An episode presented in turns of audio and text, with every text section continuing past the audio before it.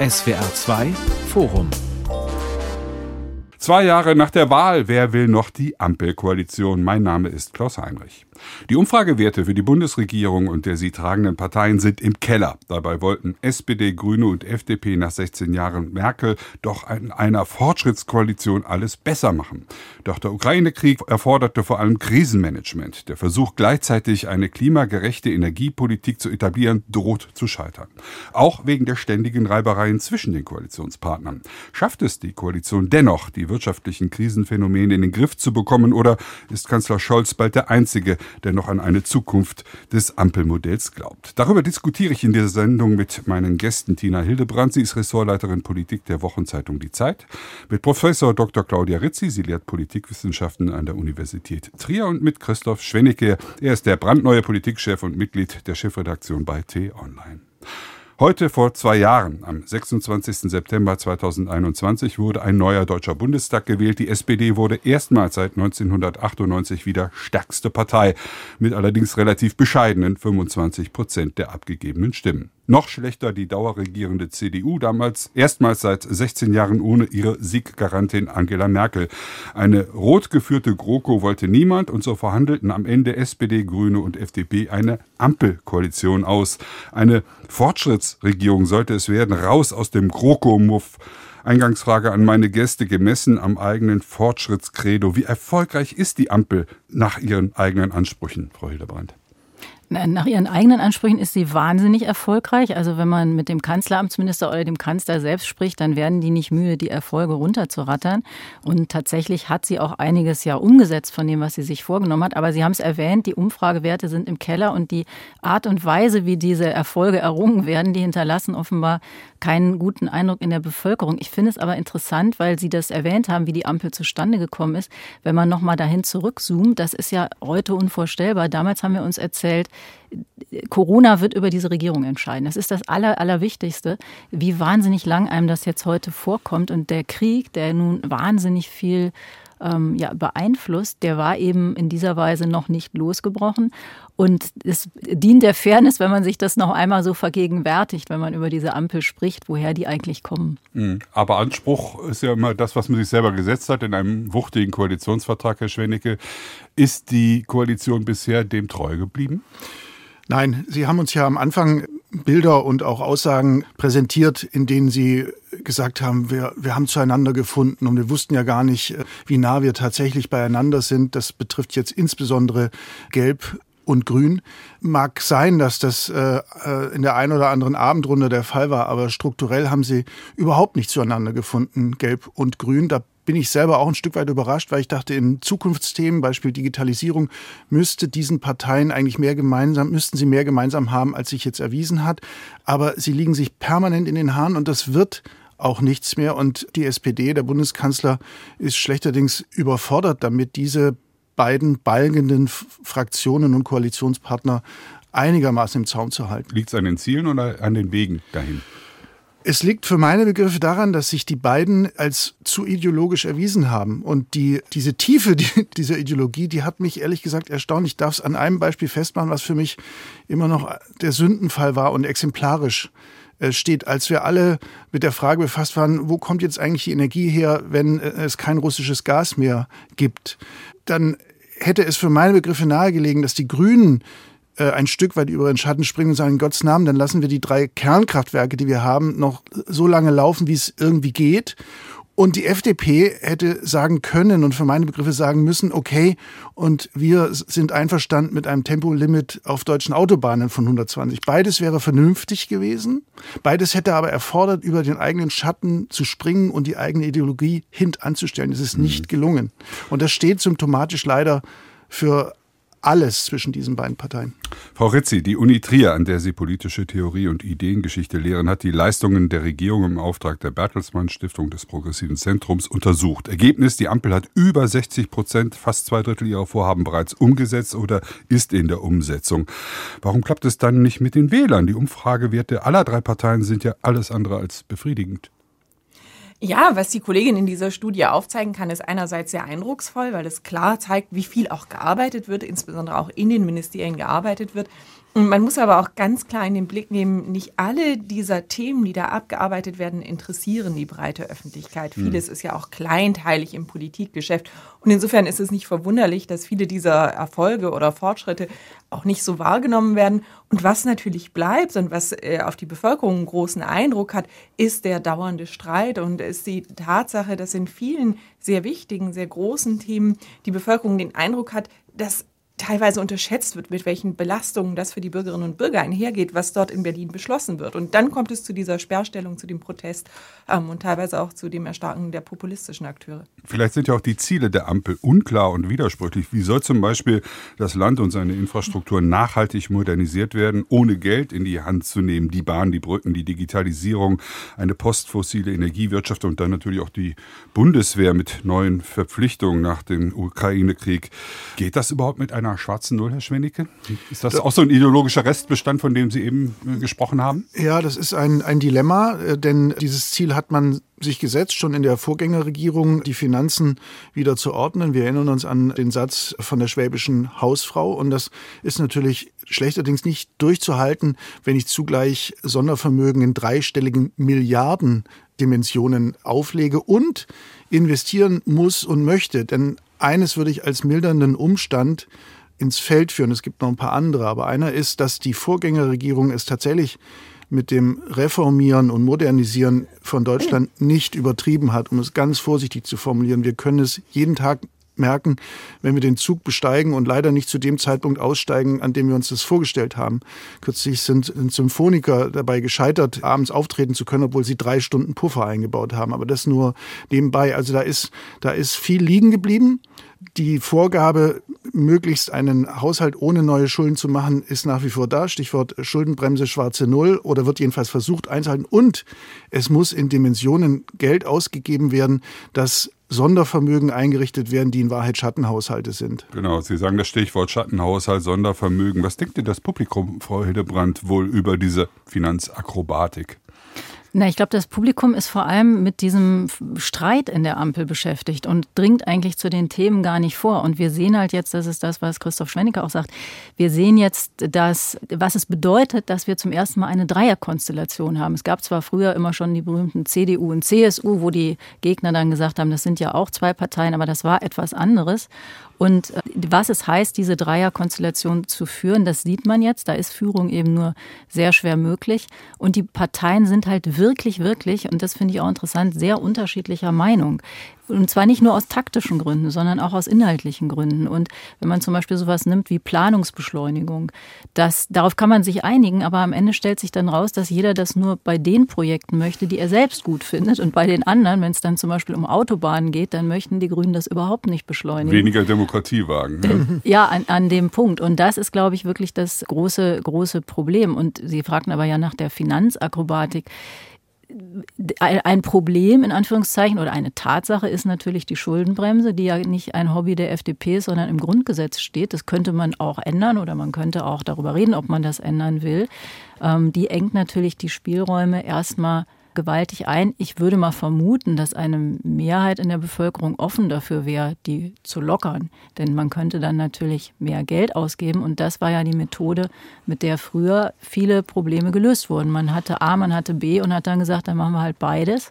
Und, ähm, schmeißen Geld drauf. Schmeißen Geld drauf, genau, mhm. das geht nicht mehr. Das muss jetzt, und, Frau Ritzi, in Strukturen gegossen werden, Geld. Also wenn man Geld in die Hand nimmt, muss man die strukturellen Veränderungen, die ja anliegen, Stichwort Modernisierung, ich habe hier eben ein paar Stichworte genannt, Digitalisierung, der Zustand unserer öffentlichen Gebäude, der Bundeswehr etc. Hätte die Bevölkerung nach Ihrer Auffassung ein Verständnis dafür, wenn man neue Schulden aufnehmen würde, um die Probleme, die man hat, nachhaltig in den Griff zu bekommen? Ja, ich sehe das genauso wie Frau Hildebrand. Ich glaube, die Offenheit in der Bevölkerung für Verschuldung ist relativ hoch. Gleichzeitig gibt es natürlich auch eine hohe Zustimmung dazu, dass man sagt, wir haben eine Verantwortung auch gegenüber zukünftigen Generationen und wir können uns nicht bis über beide Ohren verschulden. Also da gibt es so ein bisschen eine geteilte Situation. Ich glaube, was eben problematisch war an dem Instrument des Sondervermögens, das ja ein geschickter Trick war, um einerseits die Schuldenbremse einzuhalten und andererseits Geld locker zu machen für etwas, was Olaf Scholz in diesem Moment besonders am Herzen lag. Aber der Haken dabei ist natürlich, dass das sofort Begehrlichkeiten weckt. Warum geht das für die Bundeswehr und warum geht es beispielsweise nicht für die Deutsche Bahn und die Infrastruktur? Warum funktioniert es nicht für den Bildungsbereich? Das ist etwas, was man jetzt ganz häufig hört. Warum war es auf einmal möglich, große Summen in die Hand zu nehmen für ein wichtiges Ziel? Aber es gibt doch so viele andere wichtige Probleme im Land auch. Und das aufzulösen, das ist natürlich gar nicht einfach. Und hier ist nicht verwunderlich, dass die Koalition da in große Erklärungsnöte kommt. Ich bin nochmal beim Stichwort Ideologie, das Herr Schwennicke eingeführt hat, nochmal klären, bevor wir auf die handwerkliche Seite dieser Regierung kommen, was da für Fehler gemacht wurden oder vielleicht auch Gutes gemacht wurde, ähm, wie es sozusagen mit den ideologischen Projekten dieser Regierung steht. Es gibt ein Wort, das wird hier in der Berliner Blase immer gerne geführt, große Transformation. Sehr technizistisch, kommt bei der Bevölkerung sicherlich eher als Elitenprojekt an, wenn überhaupt. Da stelle ich mir einfach mal vor, wenn es Realität wird, insbesondere die Grünen sind ja sehr interessiert daran, in dem ökologischen Teil dieser Transformation zu arbeiten, dann gibt es Probleme. Stichwort Heizungsgesetz. Nochmal bei Ihnen, Frau Ritzi, ist, wird die Regierung und wird diese Art von Politik äh, auch, sagen wir, auch das, das, das ganze Mantra dieses Koalitionsvertrages als elitär wahrgenommen oder wird das von der Bevölkerung eigentlich erstmal überhaupt nicht zur Kenntnis genommen. Die interessieren sich für Realpolitik, wie wir durch die Krisen kommen. Stichwort Corona, Stichwort Krieg, Stichwort Heizung. Ja, es ist, wenn man auch bei uns in die empirischen Daten guckt, ganz schön kompliziert. Wir sehen einerseits eine große Zustimmung in der Bevölkerung dafür, dass man den Klimaschutz ernster nimmt, dass man hier Fortschritte macht. Es gibt eine, eine große Sorge mit Blick auf Umweltkatastrophen und ähnliches. Und insofern das Ziel wird erstmal geteilt. Jetzt ist die Frage, wie geht man mit den Belastungen um, die eben unvermeidlich sind, wenn man hier etwas verändern möchte. Wenn man eine große Transformation macht, dann krempelt das vieles um. Und ich glaube, was hier unterschätzt wird in der Regierung, ist tatsächlich, wie stark man Individuen belasten kann, inwiefern einzelne Haushalte, einzelne Bürgerinnen und Bürger tatsächlich in der Lage sind, sich diesem Ziel, das sie einerseits teilen, dann auch konkret zu verschreiben. Und da ist einfach ein Eindruck entstanden, dass die Politik Berlin, diese abgehobene, und dann sind wir bei so einer Elitenperspektive, dass die Elite überhaupt kein Verständnis mehr dafür hat, was eigentlich Einzelne schultern können und dass auch zu wenig im Kollektiv getan wird, in den Ausbau beispielsweise des Schienenverkehrs investiert wird, in alternative Energien, Windräder und so weiter. Hier ist ein bisschen der Eindruck entstanden, dass die Regierung es sich zu leicht macht, dass sie die eigenen Tätigkeiten gar nicht in dem Maß hochschraubt, aber von den Einzelnen, von den Bürgerinnen und Bürgern verlangt, dass sie immer und immer mehr tun, so weit gehen, dass sie sagen, wir können das nicht mehr schultern. Und das führt zu seinem Frust und zu teilweise auch echter Verzweiflung. Frau Hildebrand. Ich glaube, das stimmt auf jeden Fall, dass der Eindruck besteht, die ähm, Regierung weiß nicht, was es dann konkret bedeutet. Ich glaube auch, ein, ein, entscheidendes Stichwort ist Veränderungstempo. Also ich glaube, da sind wir äh, bei dem Abstrakt und Konkret. Die Veränderungsbereitschaft ist abstrakt sehr hoch, aber konkret dann niedriger. Und das liegt, glaube ich, auch einfach an dem Tempo. Und ich glaube, dass die Regierung, insbesondere die Grünen, das sagt ja Robert Habeck auch, die Bereitschaft, ein sehr forciertes Tempo dabei an den Tag zu legen, dass sie das unterschätzt haben, weil sie, glaube ich, gesehen haben, sie haben sich im Prinzip mehr im Hinblick auf die Regierung davor definiert, hatten den Eindruck, es ist wahnsinnig viel liegen geblieben. Es ist aber immer natürlich sehr leicht, die Fehler bei anderen zu sehen und es ist dann schwerer, sie zu beheben und hatten, glaube ich, schon angenommen, dass alle nur darauf warten. Das kommt ja auch in diesem ganzen, in dieser Fortschrittserzählung zum Ausdruck, dass es jetzt losgeht, dass jetzt wirklich ganz viel gemacht wird. Und das kommt dann eben doch sehr schnell an Grenzen. Und ich glaube, bei diesem Heizgesetz kommt eine Sache dazu, das ist gar nicht so viel besprochen worden. Ich glaube aber, es spielt schon eine große Rolle. Ich glaube, bei Corona haben alle die Erfahrung gemacht, dass der Staat doch ähm, bereit ist, in bestimmten Situationen sehr stark ins Privatleben reinzuregieren. Und ich glaube, das darf man nicht unterschätzen.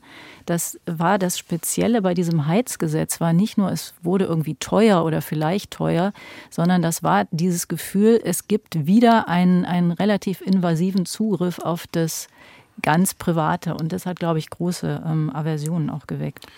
Es ist einfach auch enorm viel Transformation auf einmal, die auf die Bevölkerung zukommt. Boris Palmer, der Tübinger grüne Bürgermeister, hat heute gesagt, dass äh, man auf Dauer nicht gegen zwei Drittel der Bevölkerung Politik machen kann. Er hatte das gemünzt auf die Migration. Die dürfen wir auch nicht aus dem Blick verlieren, weil sich das natürlich auswirkt auf das konkrete Leben von allen. Die Kommunen ächzen und wissen nicht mehr, wie sie es hinkriegen sollen und, und jede Bürger, jede Bürgerin hat ja auch mit dieser Veränderung zu tun, die, die damit einhergeht. Und dann kommt eben noch so ein Heizungsgesetz obendrauf, wo ich davon ausgehen würde, dass, dass alle sagen, ja, leuchtet schon ein, dass wir mittelfristig vom Feuer weg müssen, also von Verbrennung. Und zwar ist ja auch archaisch eigentlich, ja. Sowohl was die Mobilität anlangt, sprich das Auto, als auch was die Heizung anlangt. Aber diese überschießende Ambition, mit der das angegangen wurde und damit natürlich auch Angriffsfläche für Schmähung und, und Verhetzung geboten hat, so dass man den Eindruck erwecken konnte, äh, du musst jetzt deine Gasheizung rausrupfen, selbst wenn du noch gar nicht weißt, wie du dann heizen sollst. Das war wirklich unklug, töricht. Das hätte man, wenn man nicht in so einem Überschwang gewesen wäre, wie offensichtlich Habeck war, auch vorher sehen können, dass das einfach zu viel ist. Diese kurzen Zeitabstände, die da, die da in Rede standen, dann ja auch korrigiert wurden. Also da muss man einfach aufpassen. Ja, es kann sein, dass es fünf vor zwölf ist beim Klima, vielleicht auch schon fünf nach zwölf. Aber du kannst nicht über die Köpfe der Mehrheit der Bevölkerung so hinweg regieren, wie das da passiert ist. Ist das ein professioneller handwerklicher Fehler gewesen, Definitiv. so wie Habeck das angegriffen hat? Nur es wurde ja auch durchgestochen, der, der Entwurf. Das Ja, war ja, glaube ich, Herr auch der Heinrich, erste Punkt und der Herr- Hinweis darauf, was mit den Grünen los ist, dass sie die soziale Flanke nicht haben. Herr Heinrich, äh, Herr Habeck ist lang genug in der Politik, um zu wissen, wie es läuft. Herr, äh, Herr Habeck, jetzt hätte ich fast Herr Heinrich gesagt, Herr Habeck Willen. weiß, weiß auch, dass solche Dinge durchgestochen werden können. Und deswegen darf ich eigentlich solche Formulierungen erst gar nicht auftauchen lassen, wo die Leute wirklich Panik bekommen, dass ihnen jetzt, Frau Hildebrand hat es gesagt, weil der Staat ohnehin in Sachen Corona, ich glaube zu Recht, übergriffig war, dass ihnen quasi die Gasheizung rausgerupft werden muss aus dem eigenen Keller. Hm, Frau Ritzi, müssen die Grünen langsam lernen, nach zwei Jahren in dieser Bundesregierung, dass sie ein bisschen von ihrem Absolutismus runterkommen? Jetzt bleiben wir mal bei den Grünen, gleich gucken uns natürlich auch die beiden anderen Parteien der Ampelkoalition an. Ähm, Ja, einerseits ja, mit Blick auch auf die Kompromissfähigkeit, die einfach notwendig ist, die gefragt ist in dieser Koalition. Da hatten wir ja gerade schon drüber gesprochen. Wenn man zwei Ideologien einfach gegeneinander stellt, dann äh, gibt das nichts als Konflikt und äh, so funktioniert Politik nicht. Insofern muss hier bestimmt die Kompromissbereitschaft insbesondere auf Seiten der Grünen noch wachsen. Gleichzeitig ist aber schon auch bemerkenswert, dass die Grünen in dieser Koalition, wenn man jetzt mal auf die Umfragedaten guckt und ich meine, das Wiederwahlziel, das haben Parteien auch immer im Blick, gar nicht diejenigen sind, die am meisten federn lassen, sondern im Gegenteil. Wir haben weiterhin ein sehr klares Wählerklientel bei den Grünen, das sie bedienen und dass die Partei bislang weniger abstraft, als das zum Beispiel für die SPD in den aktuellen Umfragen der Fall wäre oder insbesondere auch für die FDP. Insofern gibt das natürlich den Grünen auch weiterhin Selbstbewusstsein. Und da können sie sagen, naja, wir haben ein bisschen weniger Druck als die FDP, die irgendwann ja tatsächlich fürchten müsste, wieder aus dem Bundestag zu fliegen Macht sie, macht sie nur unter Umständen politisch etwas einsamer, Frau Rizzi, weil es ist schön, wenn man auf seine 14 Prozent, äh, die da in Stein gemeißelt stehen, verweisen feste kann. Burg, ja. Eine feste Burg, nur äh, hat dann am Ende vielleicht keiner mehr Lust, äh, mit ihnen zu koalieren, wenn man selber die Schleifspuren dann am eigenen Leibe erlebt, so wie jetzt die FDP und, und die SPD und auch die Absetzbewegungen der CDU, was Schwarz-Grün anlangt, sind ja auch bemerkenswert.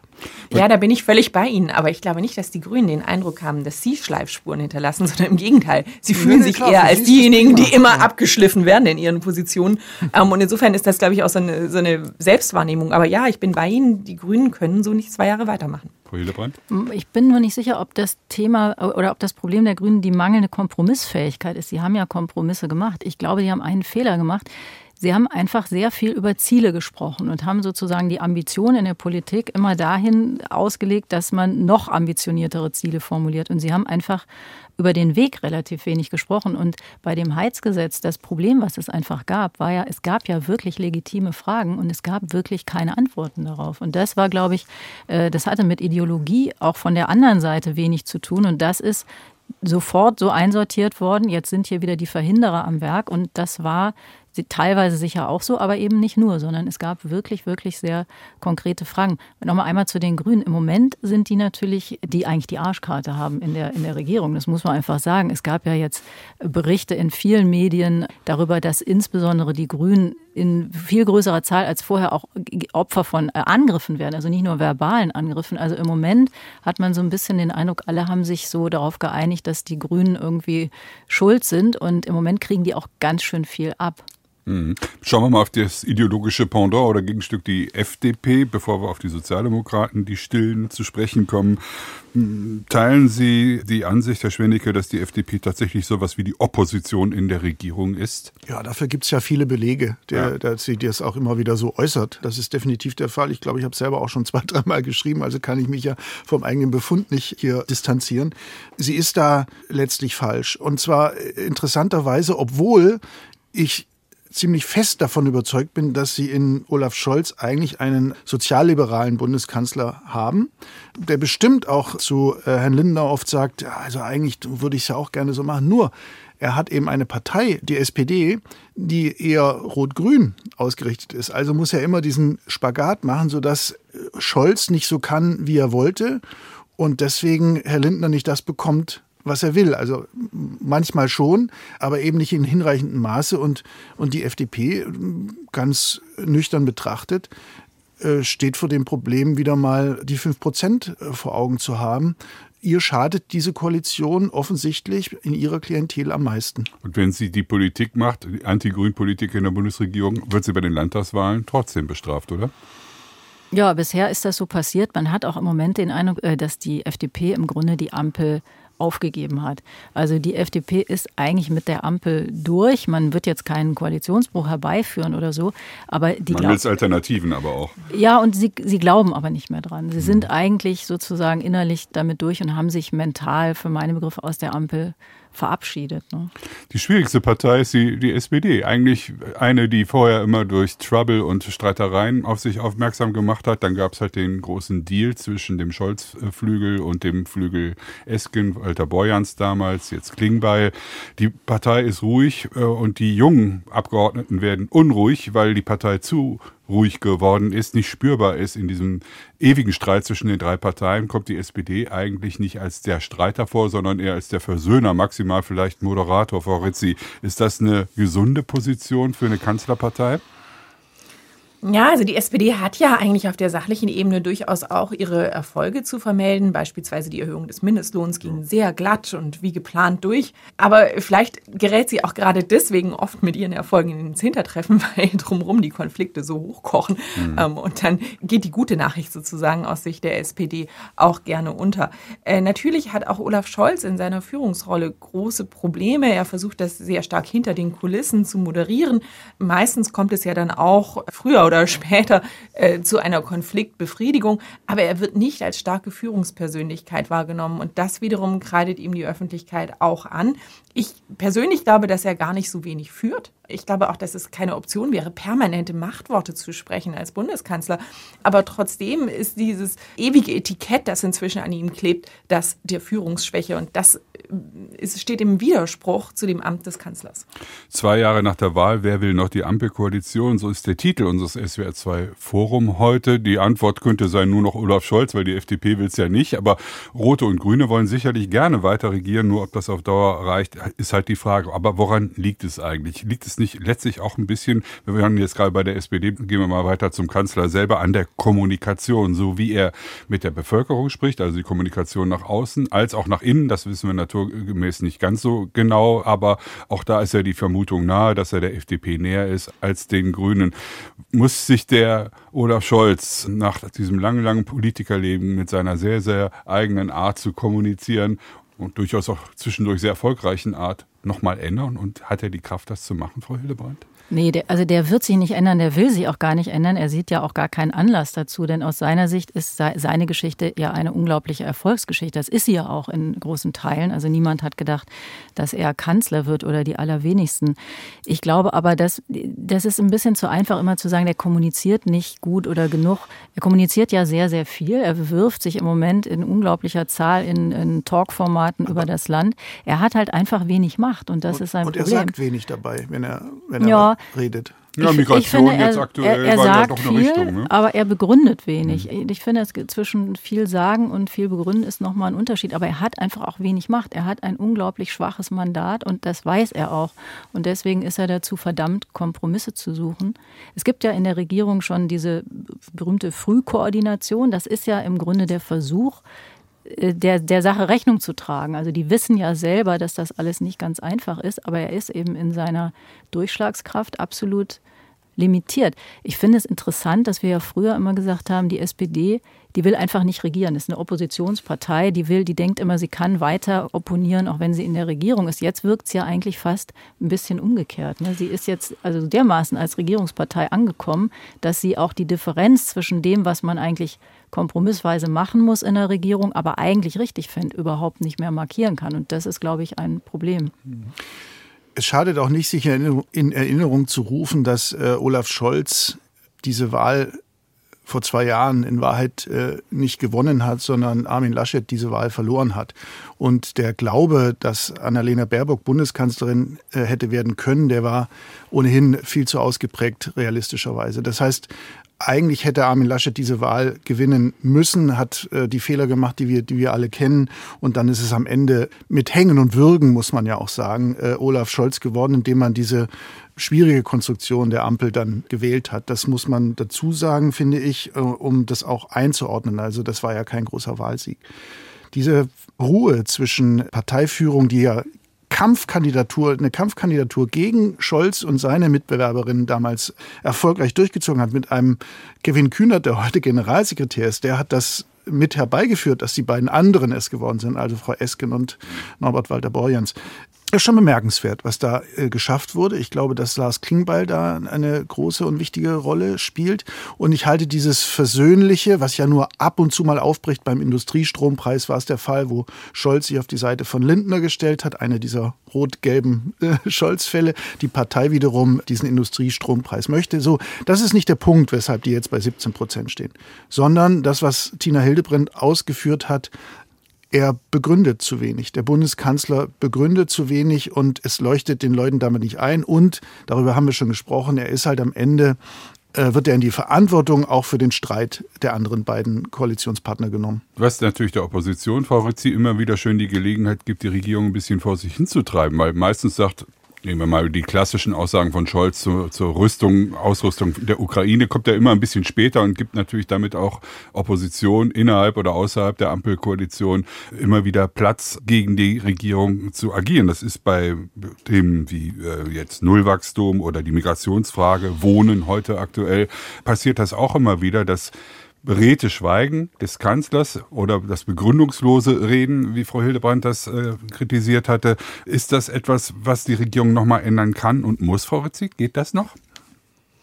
Ja, die Konstellation wäre grundsätzlich für die Opposition günstig. Ja, das äh, ja. äh, sollte man so meinen. Gleichzeitig erleben wir, da haben wir auch schon viel drüber gelesen und gesprochen, dass insbesondere die CDU ja von dieser Situation überhaupt nicht profitieren kann. Und wenn man da jetzt mal ein bisschen den Blick nach vorne richtet, worauf läuft das eigentlich hinaus, dann kann man genau dieses Bild auch wieder insgesamt zusammenpuzzeln. Die CDU hat die letzte Bundestagswahl verloren. Deswegen ist überhaupt die Ampel drangekommen. Und es sieht im Moment auch nicht danach aus, als ob die CDU die nächste Bundestagswahl, also zwei Jahre sind lang und in der Politik Politik passiert in vier, zwei Jahren immer ganz viel.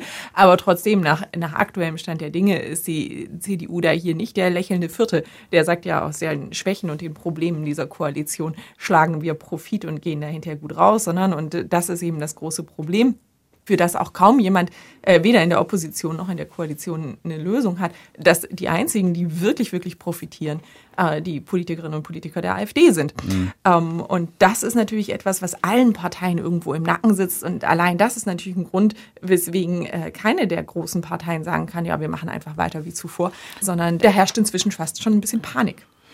Die CDU hat einfach noch nicht rausgefunden, wer oder welche sie jetzt ist nach 16 Jahren Kanzlerschaft von Angela Merkel und noch mehr Jahren als Vorsitzende.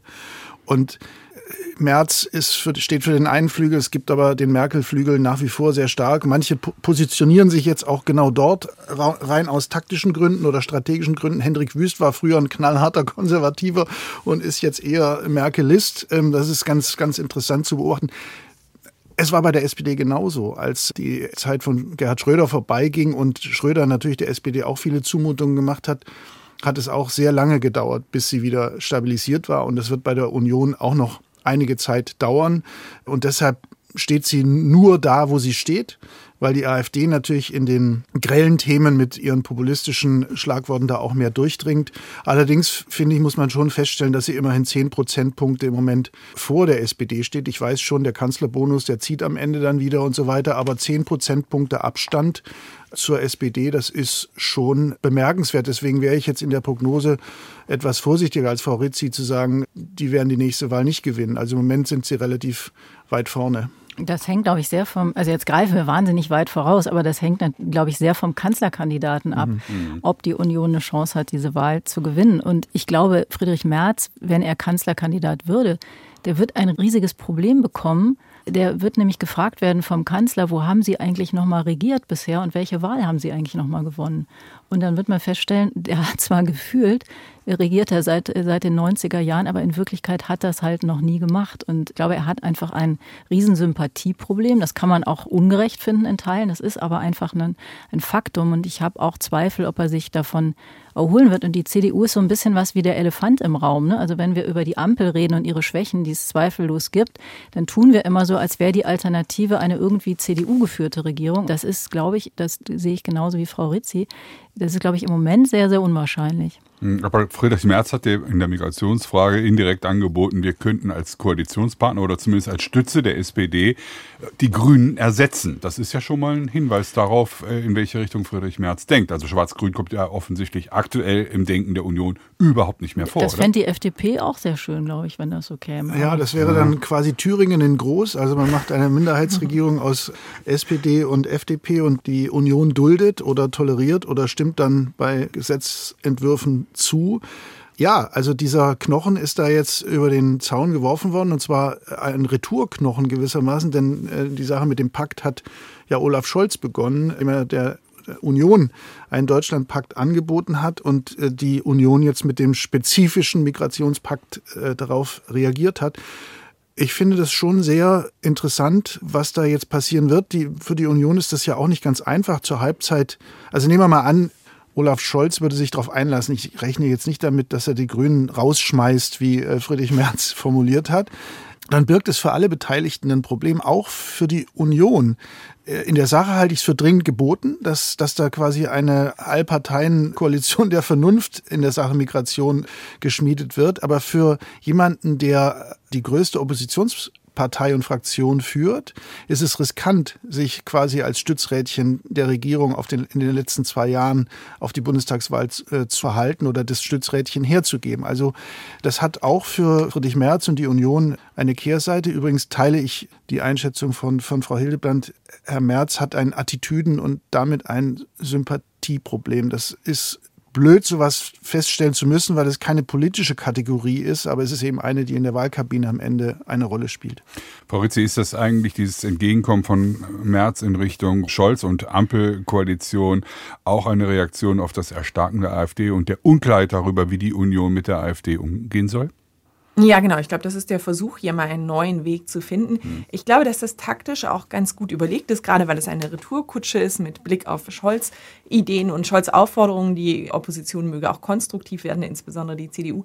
Ich glaube, was man aber beim Thema Migration nicht vergessen darf, und das ist ganz wichtig, ist, dass das nicht nur eine Frage der parteipolitischen Positionierung ist, sondern auch der politischen Ebene. Ja, der große Druck, der durch die Migration entsteht, die, die großen Probleme, mit denen man konfrontiert ist, liegen vor allem auf der kommunalen Ebene.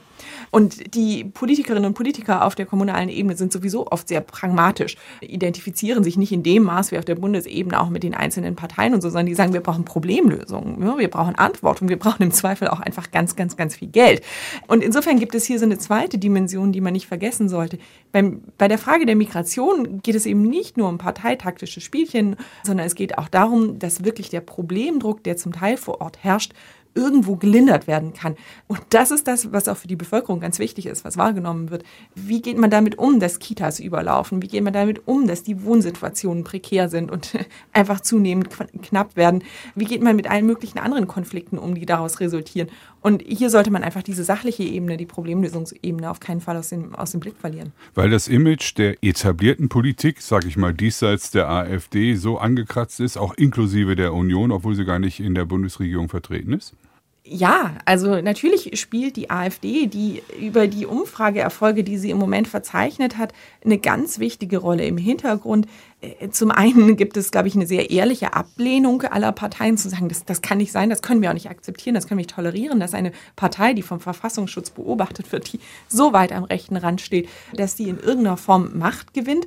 Aber natürlich kommt auch dazu, dass dann die Frage gestellt wird, was machen wir eigentlich, wenn so viele Prozente sozusagen verloren sind an einen nicht kooperationsfähigen Partner oder einen Partner, mit dem man nicht kooperieren möchte. Was bedeutet das für die Möglichkeit, weitere Koalitionen zu bilden? Was bedeutet das für die Möglichkeiten, jeweils Politik zu machen? Das haben wir bei diesen Debatten über, über Bürgermeisterämter, Landratspositionen etc. schon gesehen, das, äh, auch in Thüringen. Das bringt die ganze parlamentarische Kooperation wirklich an, an Grenzen oder es ist verengt zumindest den Handlungsspielraum und das ist ein Problem. Wir haben ja in zwei, knapp zwei Wochen zwei Landtagswahlen in Hessen und in Bayern. Beide sehr interessant. In Bayern geht es natürlich um die Person Söder. Spielt er noch eine Rolle bei der Kanzlerkandidatur der Union, wenn er nach eigenen Maßstäben noch mal schlechter als dieses letzte Mal schon aus damaliger Sicht schlecht empfundenen 37 Prozent fällt, wird das sicherlich, sicherlich sehr schwierig werden und die Zahlen sehen nicht gut für ihn aus. Die zweite nicht minder interessante Landtagswahl in Hessen ist ja auch ein Hinweis darauf, ob das Modell Ampel überhaupt ein Modell ist, wenn am Ende abgezählt wird. Theoretisch könnte es noch von den Umfragen her so klappen, dass SPD, Grüne und FDP in Hessen die Regierung übernehmen könnten. Aber spricht interessanterweise aktuell niemand davon im Wahlkampf. Ist das Ampelmodell in Hessen jetzt schon gescheitert, bevor es überhaupt angegriffen wird? Also scheint zumindest sehr unwahrscheinlich zu sein. Erstmal ist es, glaube ich, interessant, dass in wählen jetzt knapp 14 Millionen Deutsche. Also man wird hm. sich ganz genau angucken, wer da warum wie gewählt hat. Es ist erstmal überhaupt eine Stimmabgabe und dann muss man genau das angucken, worüber sind das eigentlich Abstimmungen über Personen, über Projekte, über, über Koalitionen. Ich glaube auch da, es wird für Friedrich Merz schwierig werden, weil wenn Schwarz-Grün in Hessen weiter regiert, und das ist relativ wahrscheinlich, dann ist das genau die Konstellation, der er eine Absage erteilt hat. Und wenn man die liberalen Kräfte in der CDU im Moment richtig versteht, dann möchte jetzt vor der Wahl keiner sich rauswagen, weil es äh, möchte natürlich niemand schuld daran sein, wenn Wahlergebnisse schlechter ausfallen. Aber danach könnte es dann schon die eine oder andere Aussprache in der CDU geben. Und das wird bei Bayern auch interessant sein, sozusagen sozusagen, welche Art von Populismus sich jetzt ausgezahlt hat da. Also ich bin nicht so tief in den hessischen Fraktionen und Parteien verwurzelt oder, oder habe da nicht die Kontakte rein, um das abschließend beurteilen zu können. Aber ich höre, dass es auch bei Schwarz-Grün in, in Hessen gewisse Ermüdungserscheinungen gibt und dass es nicht unwahrscheinlich ist, dass am Ende eine große Koalition in Hessen dabei rauskommen könnte. Dann wäre diese Kuh jedenfalls vom Eis, aber wie gesagt in, in aller Vorsicht. Und in Bayern ist es in der Tat interessant. Also Herr Aiwanger, hatte ein Problem, ein äh, Flugblatt in seinem Schulranzen mit unsäglichem Inhalt. Das eigentliche Problem oder das größere Problem ist dann vor allem entstanden, wie Herr Aiwanger mit diesem Schulranzen oder mit dem Inhalt dieses Schulranzens umgegangen ist. Und dann hat interessanterweise Markus Söder ein Problem bekommen, obwohl Herr Aiwanger dieses Flugblatt in seinem äh, Schulranzen als Gymnasiast hatte.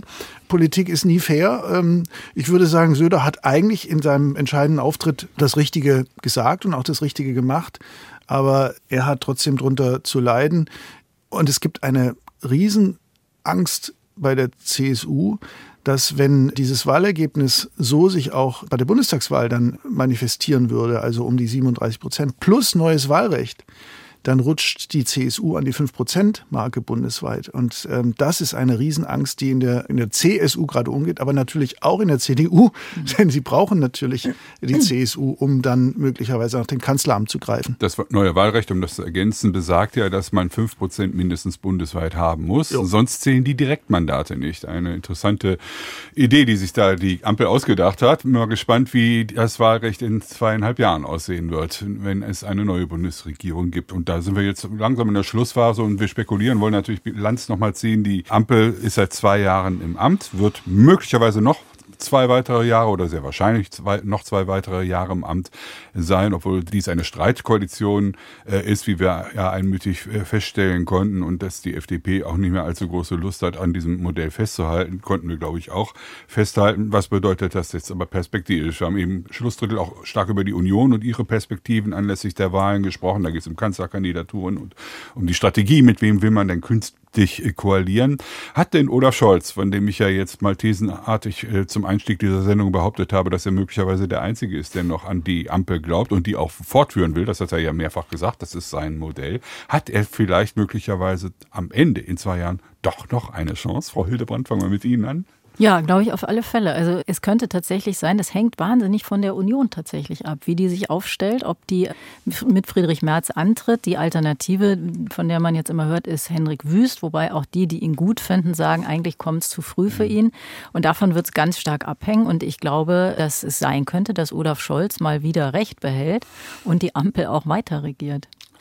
Also da würde ich dagegen halten. Ich glaube, Herr Scholz, Olaf Scholz muss im Moment immer sagen, er findet die Ampel ganz toll und möchte die auch weitermachen. Was soll er denn sagen? Stellen Sie sich doch mal vor, er würde jetzt was anderes sagen. Was wäre denn da los? Also in Wahrheit glaubt er selber nicht daran, dass das ein Erfolgsmodell ist. Meine Prognose wäre, es gibt eine große Koalition. Da gebe ich Tina Hildebrand recht. Das ist noch nicht entschieden, wer da dann die Nase vorne hat, aus den Gründen, die sie geschildert hat. Vielleicht ist es sogar so, dass wir uns dann in einer Deutschlandkoalition wiederfinden, weil es nicht mal für eine große Koalition prozentual reicht, also die FDP dann wieder noch mit an Bord wäre. Ja, aktuell hat ja die Union so um die 27 Prozent, die SPD ist bei 17, so 10 Prozent hinten. Wird in der Tat knapp, aber wir wissen ja, Bundestagswahlen haben ihre eigene Dynamik. Frau Rizzi, wie sieht denn da Ihre Prognose aus?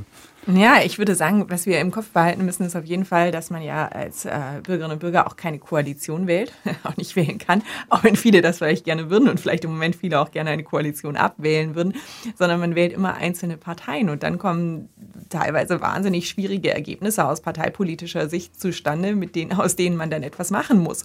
Und ich denke, das ist so das, was man ganz allgemein, also man kann sich viele Szenarien vorstellen, man kann sich ein weiteres Erstarken der CDU vorstellen, man kann sich vorstellen, dass die SPD die sich stabilisiert und so weiter. Äh, das ist zwei Jahre im Vorfeld einfach nicht zu machen. Dafür ist äh, Politik zu variabel und zu wenig prognostizierbar. Aber äh, was wir wissen ist, es wird wieder ein Wahlergebnis geben und mit dem müssen sich die politischen Akteure, im Zweifel auch Olaf Scholz, auseinandersetzen. Und insofern ist es ganz wichtig, dass alle Parteien auch so weit pragmatisch bleiben, anschlussfähig bleiben, dass sie am Ende in der Lage sind, mit einem Wahlergebnis umzugehen und zu arbeiten. Weil was ganz schwierig ist, ist immer diese Verweigerung aus politikwissenschaftlicher Sicht. Ne? Also Schwarz-Grün schließen wir auf jeden Fall aus.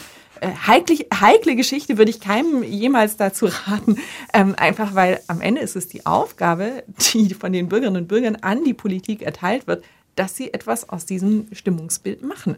Ähm, und dass sie damit so umgehen, dass es am Ende, so würden wir politikwissenschaftlich sagen, eine Regierung gibt, die responsiv handeln kann, also die das tut, was die Menschen umtreibt im Land. Das wäre ja Demokratie. Da habe ich aber jetzt doch noch mal eine Nachfrage an alle drei, ganz kurz. Wir haben ja in diesem Jahr die Wahlen in Bayern und in Hessen. Das ist so klassische Westwahlen. Nächstes Jahr wird es spannend. Europawahl plus drei Wahlen im Osten Deutschlands. Kann das die ganzen Szenarien, die wir gerade diskutiert haben, wo wir es ja mit den gelernten westlichen Parteien, sag ich mal, zusammengerechnet haben, wie zusammen regiert werden kann, kann die Sache noch mal so richtig ins Rutschen kommen? Stichwort AfD im Osten, Frau Hildebrand. Ja, im Osten auf alle Fälle. Also da herrschen andere Verhältnisse. Da ist die AfD bei 20 bis 30 Prozent. Und das wird einfach die entscheidende Rolle da spielen. Da sind diese ganzen Gedanken, die wir jetzt angestellt haben, sekundär, würde ich sagen. Die Frage ist, ob bis dahin ein politisches Mittel gegen die AfD von den anderen gefunden worden ist. Wenn nicht, dann gnade uns Gott. Dann kommt da wirklich was ins Rutschen, dann bleibt es auch kein Ostphänomen. Ja, wenn nicht, dann müssen wir uns auch an Minderheitenregierungen gewöhnen, wie das ja in Thüringen schon der Fall ist. Und das entfaltet ganz eigene Dynamiken, die wir in Deutschland so äh, historisch gar nicht in dem Maß kennen. Und das wäre tatsächlich äh, eine, eine neue Epoche was so die Machtarithmetik in Deutschland angeht. Das betrifft aber dann nicht nur die CDU, die ja jetzt auch stark beobachtet wurde durch ihr Verhalten in Thüringen im Landtag, als sie einen Gesetzentwurf eingebracht hat, der dann die Zustimmung äh, bekommen hat mit Hilfe der AfD. Aber auch die Sozialdemokraten und auch andere Parteien müssen sich, auch die Linksparteien müssen sich fragen, wo sind eigentlich unsere Wähler geblieben, die zur AfD gegangen sind und was können wir machen, sie zurückzuholen. Wird uns diese Diskussion, Frau Rizzi, das ist jetzt die Schlussfrage an Sie, das nächste Jahr hauptsächlich beschäftigen? Ja, es ist wirklich im Moment ganz schwer, Prognosen zu machen. Wenn wir über die Linke sprechen, müsste man, das hatten wir bisher in dieser Sendung noch gar nicht adressiert, ja auch die Frage nochmal ansprechen, ob Sarah Wagenknecht eine eigene Partei ja. gründet und was dann dann passiert noch einmal. Also wir sehen, da ist ganz viel Musik drin und ich tue mich sehr schwer, da Prognosen anzustellen. Das Einzige, was ich mich traue zu sagen, ich mal so, ist, wir, wir müssen mit einer neuen Unberechenbarkeit und einer neuen Unsicherheit leben und ich glaube, die Parteien müssen sich auch an den Gedanken gewöhnen, dass sie wirklich kompromissbereit und kooperationsbereit und flexibel flexibel sein müssen, vielleicht mit Ausnahme der Kooperation mit der AfD, die will ja keiner. Das war unser Stichwort. Heute in diesem SWR2 Forum, zwei Jahre nach der Wahl. Wer will noch die Ampelkoalition? Darüber habe ich diskutiert mit Tina Hildebrand. Sie ist Ressortleiterin Politik der Wochenzeitung Die Zeit. Mit Professor Dr. Claudia Rizzi. Sie lehrt Politikwissenschaften an der Universität Trier. Und mit Christoph Schwendicke. Er ist Politikchef und Mitglied der Chefredaktion bei T-Online. Mein Name ist Klaus Heinrich.